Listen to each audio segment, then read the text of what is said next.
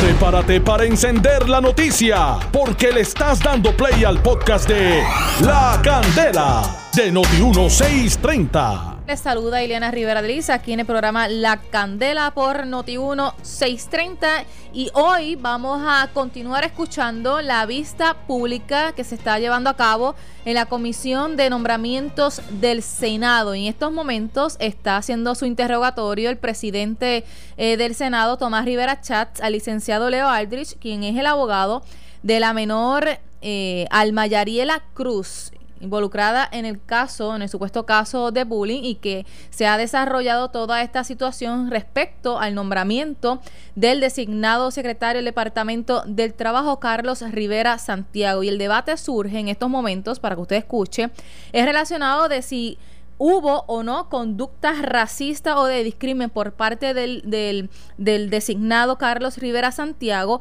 Y esto es lo que le ha estado cuestionando el presidente del Senado de por qué entonces no se radicó en aquel momento alguna querella contra también maestros, policías, jueces que estuvieron también involucrados en este caso. Vamos a escuchar lo que se está dando en estos momentos allí en la legislatura y casos buenos que se pierden. Así es. Hay casos malos que se ganan y hay casos malos que se pierden. Eso es, eso es un hecho, ¿verdad? Que lo que hemos litigado y a veces, como en defensa. Yo he sido abogado de menores.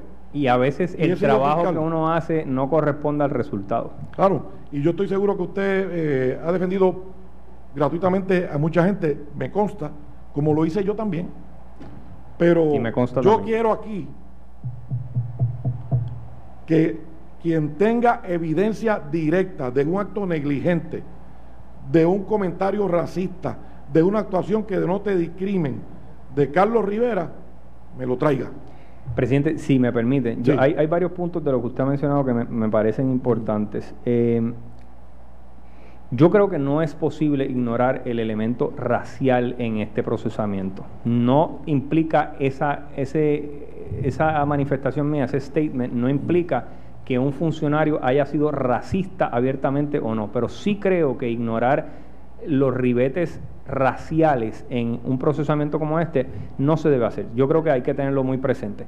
Eh, y pienso que mi opinión, porque ustedes me, citaron aquí, pues mi opinión es que aquí hubo una falta de sensibilidad de, yo pienso, honestamente, y uso el ejemplo suyo con mucho respeto, yo pienso que un fiscal con los pantalones o las faldas bien puestas, dice, aquí nosotros nos vamos a reunir y esto se va a mediar y esto se va a resolver porque el Estado no tiene para estar litigando esto 14 meses, no podemos estar con esta vaina por 14 meses y esto se va a resolver aquí. Un fiscal con la mente bien puesta lograba eso, a mi juicio.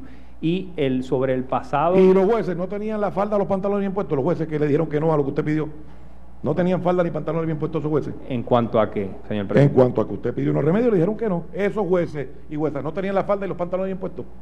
¿Sobre la regla 240? Sobre la regla 240 y las mociones de desestimación que se presentaron hasta el final, que fue la que contó con la anuencia de la parte querellada. Bueno, una de las juezas nos dio la razón en cuanto a nuestra petición de que se abriera el proceso al público, porque el manto de confidencialidad, y eso es importante destacarlo, le pertenece a la persona imputada. Si esa persona imputada, en este caso Alma, quería desprenderse de ese manto, como en efecto lo hizo, eh, ¿verdad? después de consultar con su abogado y su madre, pues es a ella a quien le cobija ese manto de confidencialidad y se desprendió de él. Así es que la, jueza, el tribunal nos dio la razón en esa. Bueno, el tribunal lo que hizo fue permitir la apertura. Sí, correcto. Muy bien, que me parece correcto porque no hay mejor desinfectante que la luz del sol. Totalmente de acuerdo. Y por cierto, una aclaración, el juicio nunca iba a ser televisado, iba a ser abierto al público, que es muy distinto a que fuera televisado. Y otro punto importante es que el procurador de menores de sala, dijo, le dijo no a la mediación porque según él me expresó, y lo pueden corroborar con él, el licenciado Carlos Alonso, las madres de las supuestas víctimas, según la expresión que él me hizo, querían sangre. Eso fue lo que, eso yo lo consigné ahí, hay, una, hay unos correos electrónicos al respecto. Eh, eso fue la expresión que él me hizo. Yo no sé si es correcta o no de parte de las madres, ustedes la van a tener aquí. Sí, sí, va a estar aquí. Pero déjeme hacerle una pregunta. La pasión y el amor por sus hijas, ¿de cuál de las dos madres debemos valorar? ¿De cuál de las dos? ¿De, la, supuesta agresora o de la supuesta agresora? El procesamiento criminal no era la, la respuesta. Pero ¿cuál de las dos debemos procurar canalizar correcta y adecuadamente. Una pero es o que- la otra. ¿De cuál despachamos? ¿A cuál le decimos? No, lo que tú dices no tiene razón. Lo que tú dices sí tiene razón. ¿Cómo lo hacemos? Es que yo si, si digo por ahí, si voy a donde un fiscal y digo, Tomás Rivera Chats es malo, es ma- eso no significa... Alguna gente se lo va a creer. Por eso, pero, pero no, eso no implica. Pero muchos no. Pero eso no implica que usted eh, deba ser procesado criminalmente. Se tiene que hacer una evaluación para determinar si hubo un delito, si es de minimis, porque si yo me, me llevo una de las mascarillas estas, pues no me van a tirar el aparato estatal para, para eso. O sea que tiene que haber una evaluación seria, somera sobre el caso y el que, el que se determine no utilizar el aparato estatal para procesar a una niña de 11 años no significa que se menosprecia a una madre de o- a una niña. Por eso este senador que está aquí presentó el proyecto junto a otros compañeros, lo aprobamos, fuimos sobre el veto. De hecho, está en la Cámara. Está en la Cámara. La Cámara puede ir sobre el veto.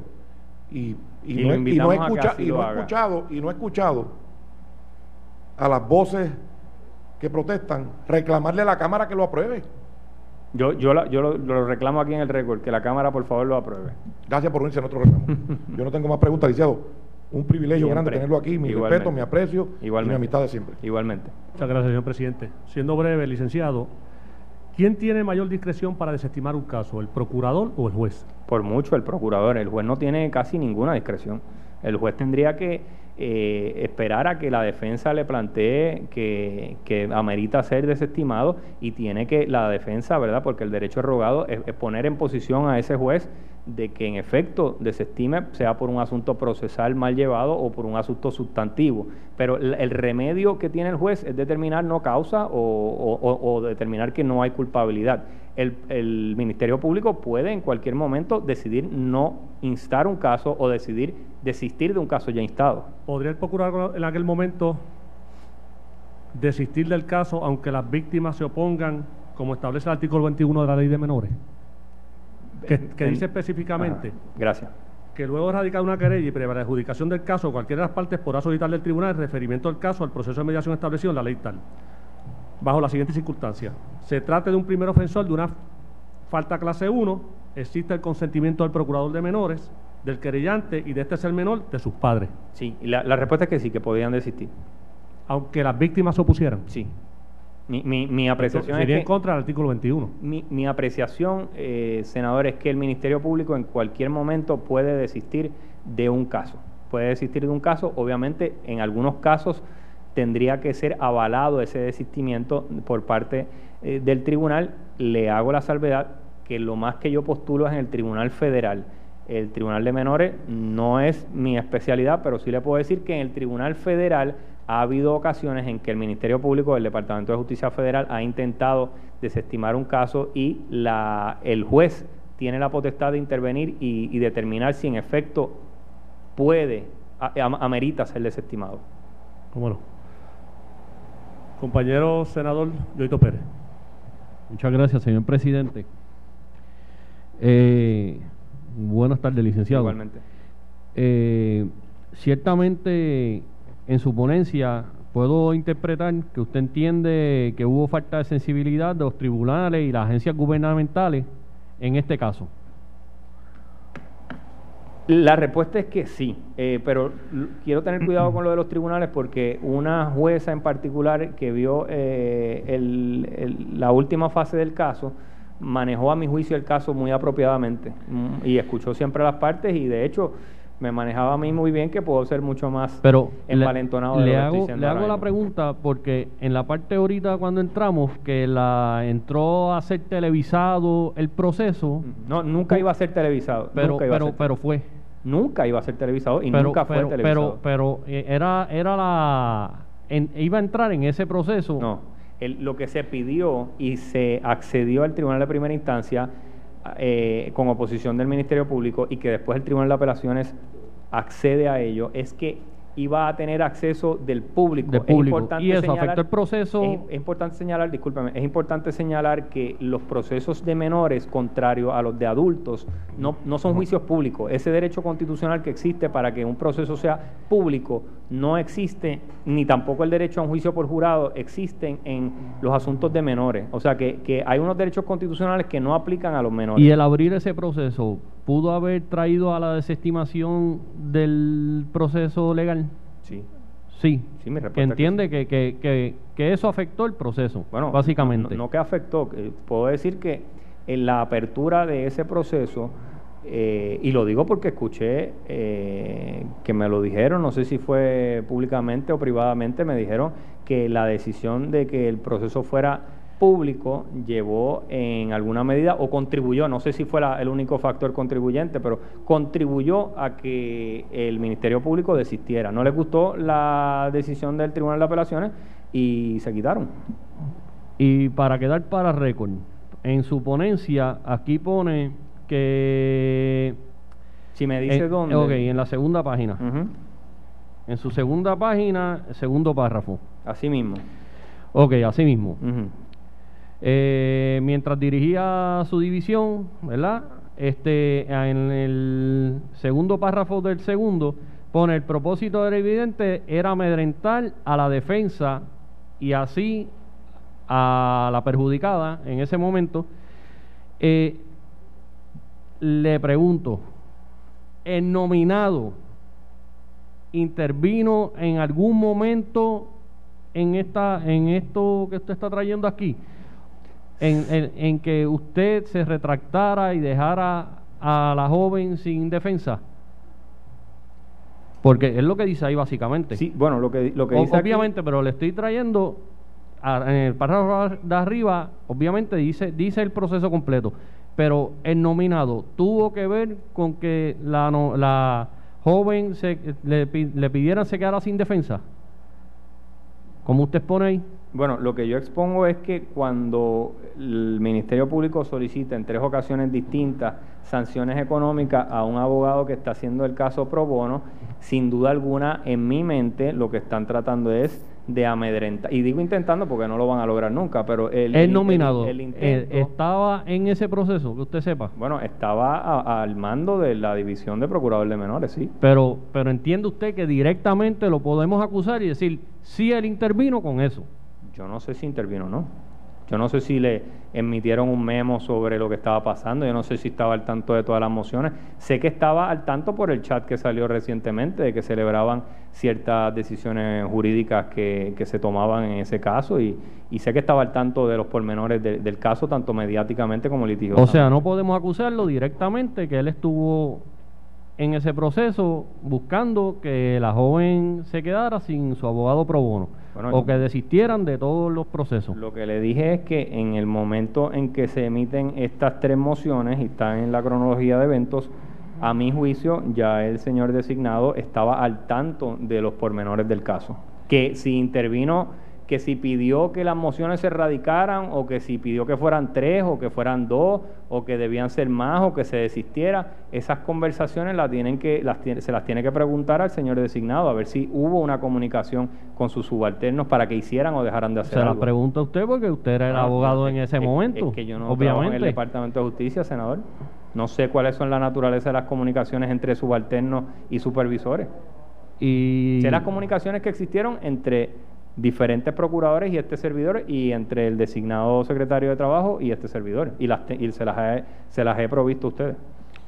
Pues, señor presidente, obviamente, este, el licenciado, pues, entiendo de que no nos está aportando, ¿verdad? Básicamente que acusando directamente eh, a que el nominado, pues, estaba diciendo a la defensa, básicamente, que, que tenía que retirarse o amedrentarlo. Yo- es que Eh, yo no entiendo su pregunta, honestamente. pues vamos a leer el párrafo completo.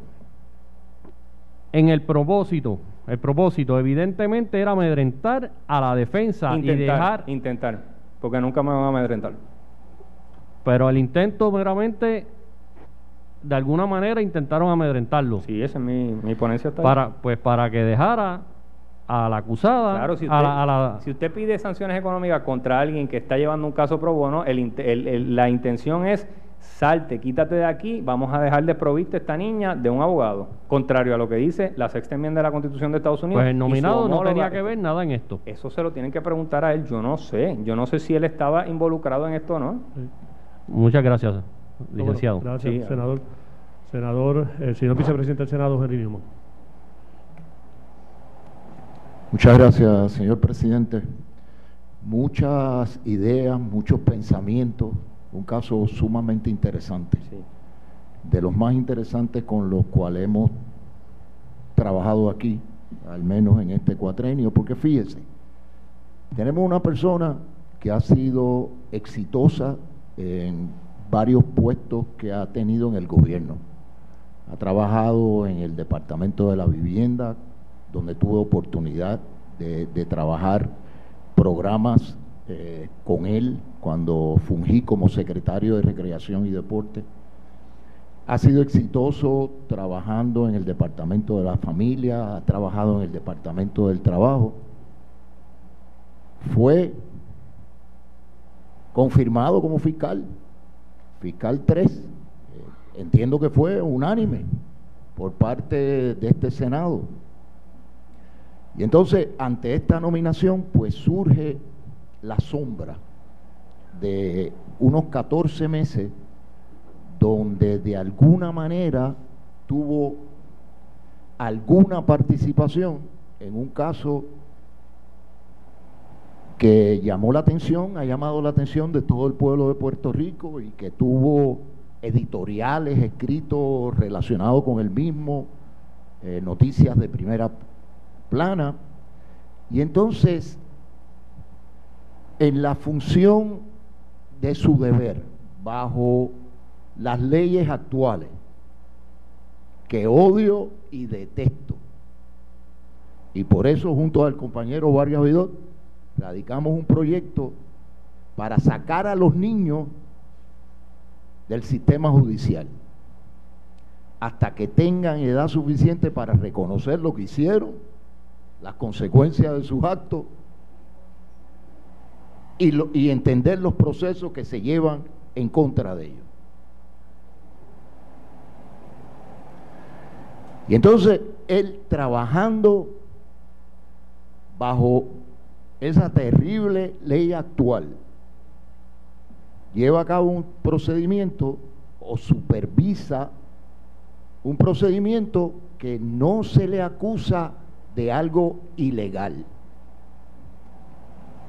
En ningún momento se le acusa de haber cometido Bueno, hoy pudieron escuchar parte de la vista pública que se está llevando a cabo en la Comisión de Nombramientos del Senado, presidida por Héctor Martínez, y también pudieron escuchar el interrogatorio que hizo el presidente del Senado, Tomás Rivera Chats, al deponente licenciado Leo Aldrich, quien fue la persona, el abogado que representó a la menor Almayariela Cruz, relacionada a este caso que se involucra con otras niñas en un supuesto caso de bullying, eh, eh, ahí explicando prácticamente por qué se opone a la designación del secretario del Trabajo, Carlos Rivera Santiago. El presidente detalla y pidió prácticamente que alguien le presente alguna evidencia contundente que muestre que realmente hubo conducta racista y de discrimen por parte de Carlos Rivera Santiago, para entonces no ser así eventualmente, ¿verdad?, confirmado en el cuerpo, aunque ya muchos anticipan que tiene los votos eh, necesarios para poder pasar ese dazo de la Cámara Alta. Eh, también pudieron escuchar el interrogatorio que hizo el senador José Yoito Pérez y ahora parte de su presentación del senador Henry Newman. Eventualmente eh, estaremos ¿verdad? pendiente de lo que transcurra en esta vista. Se espera que la madre de una de las niñas involucradas en este caso, la otra parte, eh, se siente a testificar, sea parte de este proceso de evaluación. Al momento, pues no se dice que vaya a ser de manera pública, puede ser que sea que entonces sea en una vista ejecutiva. Así que pendientes al 630 y a través de nuestra página de internet, Facebook, están, estamos transmitiendo lo que está aconteciendo en estos momentos en esta vista pública. Esto fue el podcast de La Candela de Noti1630. Dale play a tu podcast favorito a través de Apple Podcasts, Spotify, Google Podcasts, Stitcher y notiuno.com.